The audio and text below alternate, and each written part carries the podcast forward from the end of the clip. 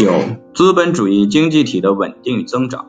李嘉图与马尔萨斯之间对资本主义体制保持资源充分利用能力的争论，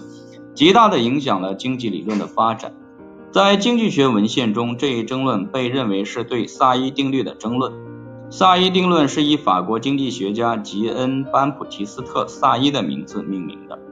李嘉图赢得了这场争论。从那时直到二十世纪三十年代。约翰·梅纳德·凯恩斯发展了其宏观经济理论，并批评了李嘉图的观点为止。正统经济理论很少关注由萨伊定律引发的问题。萨伊定律的本质是，资本主义体制将自动实现资源的充分利用和较高的经济增长速度。李嘉图、詹姆斯·穆勒以及萨伊赞同这一立场，但是马尔萨斯对他进行抨击。实际上，涉及资本主义体制稳定与增长这一争论，已经在重商主义者的文献中得到了发展，所以我们将从那里开始来获得认识。重商主义者的总需求观点，大多数重商主义者认为，个人的节俭与储蓄有益于国家，然而一些人则提出，储蓄引起失业，较多的消费支出将增加经济活动，并因此使经济体受益。这一观点的最有力倡导者是伯纳德·曼德维尔，他在一部讽刺诗和几篇散文的注释中提出其观点，他们都收录在题为《蜜蜂的预言》一书中。曼德维尔主张，繁荣与就业就是通过支出，尤其是奢侈性的消费支出得到增进的，并且储蓄对经济体是有害的，原因在于它导致较低的产量与就业水平。他批评了同时代的人。因为他们关于储蓄与繁荣的观点是矛盾的，希望增加贸易与航海，同时又希望减少奢侈，这是一个矛盾。私密的总需求观点，私密否定了曼德维尔以及具有相似意向的重商主义者的观点，他赞扬了节俭与储蓄。根据他的分析，资本积累才是繁荣与增长的主要决定力量。他提出，消费不足主义者认为。消费不足将导致衰退和低增长速度。他们错误地认识了形势，原因在于他们未能了解储蓄与投资过程以及这一过程对经济体的影响。对于私密来说，储蓄并没有减少总需求，仅仅是需求从消费产品改为投资产品。资本通过节俭而增加，通过浪费和不正当行为而减少，因为个人的资本只能通过他从其年收入。或年收益的节省部分中得到增加，所以与组成社会的每个人的资本一样，社会的资本也只能以同样的方式得到增加。每年所节省的像每年所支出的一样，有规律的被消费掉了，并且几乎是在相同的时间里，但是他们是被不同的一组人消费掉的。马尔萨斯的消费不足主义。经济学圈外人通常只将马尔萨斯与他对人口理论的发展联系到一起。在约翰·梅纳德·凯恩斯的著作使人们对马尔萨斯经济理论的兴趣得到复活之前，大多数经济学家也是这样认为的。在几本小册子中，尤其是在其1820年首次出版的《政治经济学原理》一书中，马尔萨斯提出了他的经济理论。这些理论在很多地方与李嘉图的理论有所不同。我们现在的兴趣所在是马尔萨斯关于储蓄或者说资本积累经济后果的看法。这些看法是在其原理，尤其是在第二篇第一章关于财富的进展中提出的。斯密断定，经济进步取决于劳动力的规模与效率、自然资源的数量与质量、制度结构以及资本积累的数量。他认为。资本积累是决定经济发展的关键因素。李嘉图也将资本积累视为一个国家财富增长的主要源泉。这一分析仅仅基于总供给一方，增长只受到一个国家劳动、资本以及自然资源供给增加程度的限制。但是如果最终产品的总需求小于总供给，产出量少于资源充分利用时的产量，或者说出出现衰退。那么情况将会怎么样呢？曾经提出消费不足或过量生产可能性的少数重商主义，因亚当·斯密对他们的立场的反驳而受到有力的压制。不过在十九世纪早期，这一问题再次被提出。劳德戴尔伯爵在公共财富的性质和起源的研究中，吉恩·查尔斯·西斯蒙蒂在政治经济学新原理中质疑了经济体自动引起资源充分利用的能力。一八二零年，马尔萨斯也提出了这些问题，并且一场著名的争议随即发生在他和李嘉图之间。马尔萨斯一八三六年出版《原理》的第二篇中，他考察了所谓的经济增长的原因，并批评每种原因都是不充分的，提出有必要考察需求一方，或者说他所称的有效需求。马尔萨斯从未精确地陈述他使用的有效需求是什么含义。他对萨伊定律所引发的问题的理解也的确令人困惑，但是他意识到保持资源充分利用存在着困难，尽管他还没有清楚地掌握这些困难的准确性质。在对资本积累过程的讨论中，马尔萨斯就保持资源充分利用的问题提出了既天真又比较成熟的分析。他的比较天真的主张是，劳动者没有获得全部产品。因此，单独就劳动者需求而言，不足以按照满意的价格购买全部最终产品。他说，劳动者拥有购买产品的意愿，但缺乏购买力；资本家拥有购买力，但缺乏购买意愿。这的确是正确的。但是如果资本家以生产者产品需求的形式将他们的储蓄返还到市场上，那么将不存在总需求不足。马尔萨斯接受了下面的这种观点，即储蓄并不意味着贮藏，储蓄将作为投资流回到市场上。有时他主张货币的其他功能，质疑李嘉图关于货币仅是一种交换媒介，没有人滞留购买力的观点。但是他从未将这些见解发展成对衰退的一种货币解释。他对经济体某些问题也有比较成熟的见解。他认为。储蓄投资过程无法无限期的继续下去，而不导致长期停滞。他主张存在一个经济体能够吸收的适宜的资本积累率。过多的储蓄与投资将引起难以应付的问题。储蓄过程导致消费产品需求减少，投资过程导致未来更多的消费产品的生产。此外，马尔萨斯意识到要保持资本主义体制中资源的充分利用。总产量水平和总消费水平一定要保持扩张，就像在刘易斯·卡罗尔的《透过镜子》一书中，红皇后所说的：“你看，现在就在这里，你要拿出全力奔跑，好停留在同一个地方。”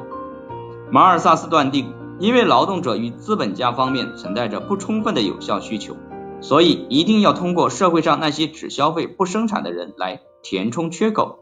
这些非生产性的消费者就是那些提供服务的人。和地主，这样地主的社会作用之一就是不生产而消费，从而有助于防止衰退和经济体的最终停滞。萨伊定律，正统古典经济学家拒绝接受劳德戴尔、西斯蒙蒂以及马尔萨斯的批评，他们的观点得到萨伊、詹姆斯·穆勒以及李嘉图有力而明确的认同与发展。他们主张在生产产品的过程中。产生了充足的购买力，能按照满意的价格将这些产品带离市场。他们认为，过量生产或者他们所谓的供过于求，可能发生在特定的市场，但是整个经济体不可能有普遍的过量生产。经济活动总体水平的下降将只持续一个较短的时期，原因在于市场会自动的将经济恢复到资源充分利用的状态。因此，古典学者强调。在长期中不存在过量的资本积累。无可否认，如果生产一辆售价两万美元的汽车，扣除各种生产要素的支付，剩余将为零。按照定义，这是正确的。原因在于不属于工资、地租或者利息的部分作为利润到了资本家那里。现在，劳动者、地主、资本家的口袋里有价值两万美元的购买力。同样的结论适用于整个经济体。经济体的年产值作为购买力被经济体成员获得，于是能够产生充足的购买力，把生产出的产品带离市场，这不会有什么问题。此外，古典学者认识到，在特定市场上，需求与供给不可能相吻合，可能存在特定商品的过量生产，某一特定行业的超额供给。特定行业的这种供过于求，是市场力量作用于需求方或供给方的一种表现。但是，一个行业的超额供给，意味着必定存在对另一个行业产品的超额需求。在一个存在可变价格与资源流动的经济体中，生产要素将离开具有超额供给的行业，流向具有超额需求的行业。因此，在长期中能够保证所有资源的充分利用。尽管产生了充足的购买力，将所有生产出来的商品带离市场，然而用什么来保证这种购买力在市场上得到实现呢？萨伊定律所蕴含的答案经常被简单的表示如下：供给创造出它自身的需求，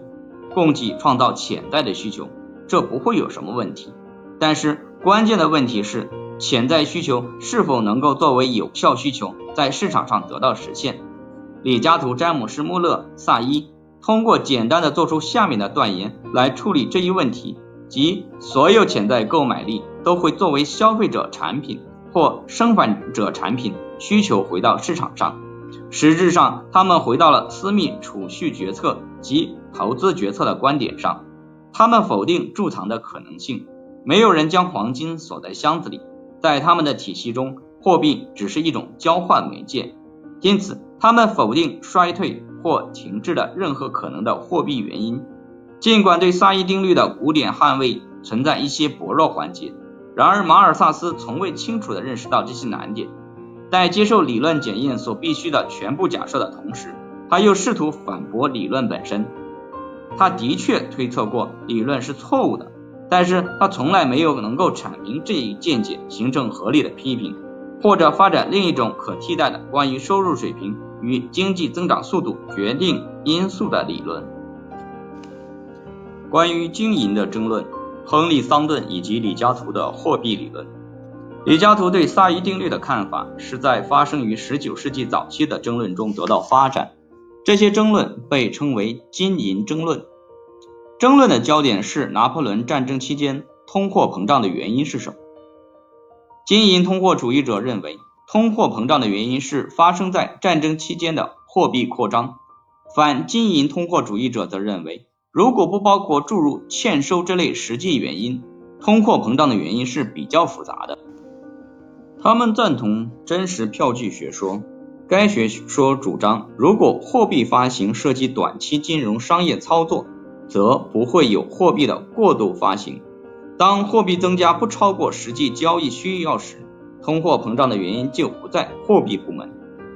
罗伯特·托伦斯是反经营通货主义者观点的主要支持者，他的《论货币与指通货》一文是对这一观点的较好陈述。在这场争论中，李嘉图很快就成了金银通货主义者观点的主要说明者。这观点类似于今天现代货币主义者的观点。通货膨胀总是一种货币现象。对李嘉图而言，经济体中的活动是在实际部门，其货币理论反映了这一观点。货币只不过隐藏在实体经济后面的一层面纱。他在争论中的作品就是用来揭开那层面纱的。李嘉图的威信使其观点遮蔽了亨利·桑顿的观点。当涉及货币问题时，亨利·桑顿是一位非常敏感。和有思想的经济学家，他在其最著名的著作《大不列颠的票据信用》一书中展示了相当成熟的分析。分析不仅涉及货币与价格之间的关系，而且包括货币影响价格的路径。桑顿通过利用利息率和银行的贷款来探寻货币的影响。在此过程中，他意识到影响实体经济的货币非均衡的可能性，从而意识到货币影响实体经济。对桑顿而言，货币不仅仅是一层面纱。在其讨论中，他甚至认识到实际利率与名义利率的区别。但是，就像在经济学和其他领域中经常发生的那样，他从这些比较成熟的观点中退出了，使得被认为是标准的古典货币理论就停留在过于简单化的理论上，并以李嘉图所赞同的货币数量理论版本为中心。主张货币力量只不过是隐藏在实际力量后面的一层面纱。技术性实验，在一八二一年出版的原理第三版以及最后一版中，李嘉图加入了新的一章论机器。在该章中，他分析了使用机器对经济体的影响。他以前的观点是，劳动节约型机器的使用不会导致失业，将会有益于整个社会。但新机器导致失业这一劳动问题，引起了越来越多的关注。在原理头两版中，李嘉图并没有直接涉及这个问题，但在论利润中推断机器的使用将会提高劳动的实际工资。在一八一九年的议会演说中，以及在给朋友麦克卡洛什的一封信中，他主张机器的使用不会减少对劳动的需求。在阅读并批评性的评价了马尔萨斯的原理之后，李嘉图明显的改变了对这个问题的看法。在新的一章论机器中，李嘉图声明，劳动阶层认为机器的使用往往有害于他们的利益。这一看法并非基于成见和错误，而是符合政治经济学的正确原理的。就像前面的引语所暗示的那样，李嘉图对技术性失业可能性的讨论。与他关于不可能存在普遍供过于求的观点不相一致。他认为，如果最新使用的机器是通过将流动资本转换成固定资本来筹集资金的，那么工资基金将会减少，失业将会发生。他没有讨论这种失业将会持续多久，或者说市场变化如何导致新的充分就业。如果最新使用的机器是通过储蓄而不是通过流动资本来筹集资金的话，那么将不会发生失业。由此看来，李嘉图关于劳动节约型机器所导致的失业可能性的观点显然是改变了，并且他从来没有充分的使用这些观点与他对萨伊定律的捍卫保持一致。凯恩斯论马尔萨斯与李嘉图，人们现在对马尔萨斯与李嘉图之间就萨伊定律所做争论的关注。以及对马尔萨斯除人口论题以外其他经济观点的关注，在很大程度上是约翰梅纳德凯恩斯宏观经济理论及其对马尔萨斯的赞扬和对李嘉图的批评所带来的结果。凯恩斯在他的一篇关于马尔萨斯的论文中提出了他对马尔萨斯和李嘉图的看法。这篇论文在传记文集以及通论中能够很容易找到。凯恩斯提出了三个相关的问题：一、关于萨伊定律的马尔萨斯李嘉图争论；二、适合于经济学的方法；三、在这两个问题上，李嘉图对马尔萨斯的胜利对经济学作为一门学科后来的发展所产生的影响。在通论中，凯恩斯声称能安全的忽视总需求函数的观点是李嘉图经济学的根本。它构成了一个多世纪以来所传授知识的基础。马尔萨斯真正激烈的反对李嘉图有效需求不可能不足的观点，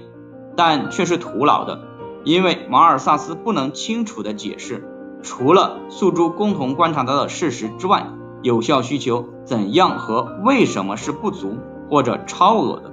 所以他就不能提供一种可替代的解释。李嘉图征服英国，就像。宗教法庭征服西班牙一样彻底。他的理论不仅仅为城市政治家和学术界所接受，但是争论停止了，其他观点完全消失了，讨论停止了。马尔萨斯为之奋斗的有效需求这一重大难题从经济文献中消失了。古典理论在马尔萨斯、弗朗西斯、埃奇沃斯以及亚瑟·庇古的手中得到了最自然的体现。在他们的所有著作中，你找不到有效需求，哪怕只被提到过一次，它只能暗中生存，在表层以下存在于希尔维尔、戈塞尔以及梅瑟道格拉斯的下层社会中。李嘉图的完全胜利是令人好奇和神秘的，它一定归因于学说对自身所处环境的综合适应性。他所得出的结论与那些普通的未经教导的人所料想的完全不同。我推测这一点增加了他的学术威望。他的教学被转化为实践，执行中一丝不苟，并且经常枯燥无味。这一点给予他美德。他适合支撑一个巨大而坚固的合乎逻辑的上层建筑，这一点给予他美丽。他能解释很多社会不公平和表面的残酷，如进度安排中不可避免的事变。他试图改变基本，很可能是弊大于利的这一类事情，这一点给予他权威。他提供了对个别资本家自由行为正当理由的度量，这一点吸引了权威深厚、占优势的社会力量对他的支持。在关于马尔萨斯的短文中，凯恩斯赞扬了马尔萨斯能够理解经济体保持充分就业的困难。他引用马尔萨斯给李嘉图的信，来表明马尔萨斯完全理解了超额储蓄通过它对利润的影响而影响产量。经济思想史学家承认，凯恩斯大大曲解了马尔萨斯关于经济体无力实现充分就业的含糊观点。尽管马尔萨斯的直觉可能是正确的，但是他对李嘉图的批评是含糊的和不完善的。并且，就像凯恩斯正确注释的那样，他没有提供一种可替代的理论来解释萨伊定律。凯恩斯所提出的一个密切相关的问题，关系到马尔萨斯与李嘉图所使用的不同方法。我们先前注意到，李嘉图代表了经济方法中的一个转折点，他用高度抽象的理论模型代替了私密理论与历史描述的结合。尽管马尔萨斯人口原理的第一版是严格演绎的，但是第二版以及后来的版本却更加归纳。凯恩斯坚定地赞成马尔萨斯的方法，批评李嘉图的抽象模型。在上面摘自通论的两段中，凯恩斯在三处提到了方法。第一处是赞成马尔萨斯诉诸共同观察到的事实，第二处是贬斥李嘉图的模型所得出的结论与那些普通的未经教导的人所料想的完全不同。并且具有巨大而坚固的合乎逻辑上的上层建筑。凯恩斯给予马尔萨斯和其他人进一步的赞扬，认为他们遵循着他们的直觉，宁愿朦胧而不完全的看到真理，也不愿维持错误。他们的确做到了清楚而且前后一致的借助于简单的逻辑，却依据不适合事实的假设。在关于马尔萨斯的短文中。凯恩斯称赞马尔萨斯的方法对我来说是最合意的一种方法，并且就像我所想的那样，比李嘉图可供选择的方法更有可能得出正确的结论。凯恩斯对马尔萨斯方法的赞扬稍微有些自私。按照他界定方法的方式，这种方法与他自己的方法类似。按照凯恩斯的观点，李嘉图及其方法在一百年时间中的完全统治。对经济学的进步来说是一场灾难，并且如果十九世纪的经济学只是出于马尔萨斯血统而不是李嘉图，那么今天的世界该是一个多么睿智而富足的地方。这一观点包含着一些真理，也包含着一些错误。的确，如果马尔萨斯所提出的问题得到更彻底的讨论，那么今天的经济学将会对收入与就业水平的决定力量有更成熟的理解。较早探讨这些问题，原本可能会避免发生在二次世界大战之间的经济和社会巨变，因而可以想象，导致第二次世界大战的经济与社会力量可能永远不会显现。但是凯恩斯观点的困难在于，他以一种后见之明呈现出来。当经济主张或理论被呈现出来的时候，我们应当怎样对其做出判断？我们应当接受马尔萨斯含糊的和平。直觉的感觉，还是接受李嘉图清晰的前后一致的合乎逻辑的观点。前者的观点部分是非生产性消费者，尤其是地主的利益合理化；后者的观点是资本家的利益合理化。其他机构将有可能替代我们回答这个问题。正如凯恩斯所主张的，公认的观点一定拥有权威深厚、占优势的社会力量的支持。我们希望，通常在社会科学中，尤其在经济学中，有较少政治偏见的理论认同标准，最终能够逐步显现出来。总结：十九世纪的第一一个二十五年，为经济理论带来了很多新贡献。唯一具有可比性的另一个重要短时期是二十世纪三十年代，在那个时期。大萧条将经济学家的注意力转向了一些新的问题，就像上涨的农产品价格、地租、古物法抓住了李嘉图及其他人的注意力一样，大卫李嘉图是在适当的时候出现的适当的人。他清晰而有分析力的头脑，能够从琐碎中挑选出重要问题，来构建一个支配经济思想一百年的理论框架。经济学的范围从几乎专门关注经济增长问题，转向包括不同时期收入功能性分配变化问题。李嘉图对收入分配的关注，使他与以前的经济学家相比，将更多的注意力放在阐明价值理论或相对价格的微观经济问题上。因此，尽管李嘉图的主要政策兴趣在宏观经济问题上，但是他还是将经济学的焦点转移向微观经济问题。他对萨伊定律和货币数量理论的捍卫，也使对某些宏观问题的考察从后来的正统经济文献中被成功的排除掉。李嘉图代表了从私密方法理论与历史描述的松散结合向高度抽象的经济模型方法的明显突破。运用清晰的分析，李嘉图能够表明劳动成本价值理论的优点和缺点，并说明当时紧迫的政策问题。他利用自己的主张，通过显示来自由和开放国际贸易中的福利收益，来强调私密的自由放任情形。他集合了马尔萨斯的人口学说与工资基金理论，来表明不可能改变低收入群体的命运。他对萨伊定律的捍卫，压制了一些批评家。这些批评家发现资本主义体制运转中的一些缺陷。其中包括有关储蓄与投资的决策是由私人个别的做出的这种缺陷。他的经济学动摇了地主的地位，在政治力量上，他们开始输给新兴的资本家阶级。他对接近静止状态的分析，为资本主义未来投下长长的阴影。到了十九世纪中期，马克思将李嘉图的工具与其他分析相结合，打造了自己的理论，即。资本主义仅仅是历史上的一个阶段，包含着毁灭它自身的种子。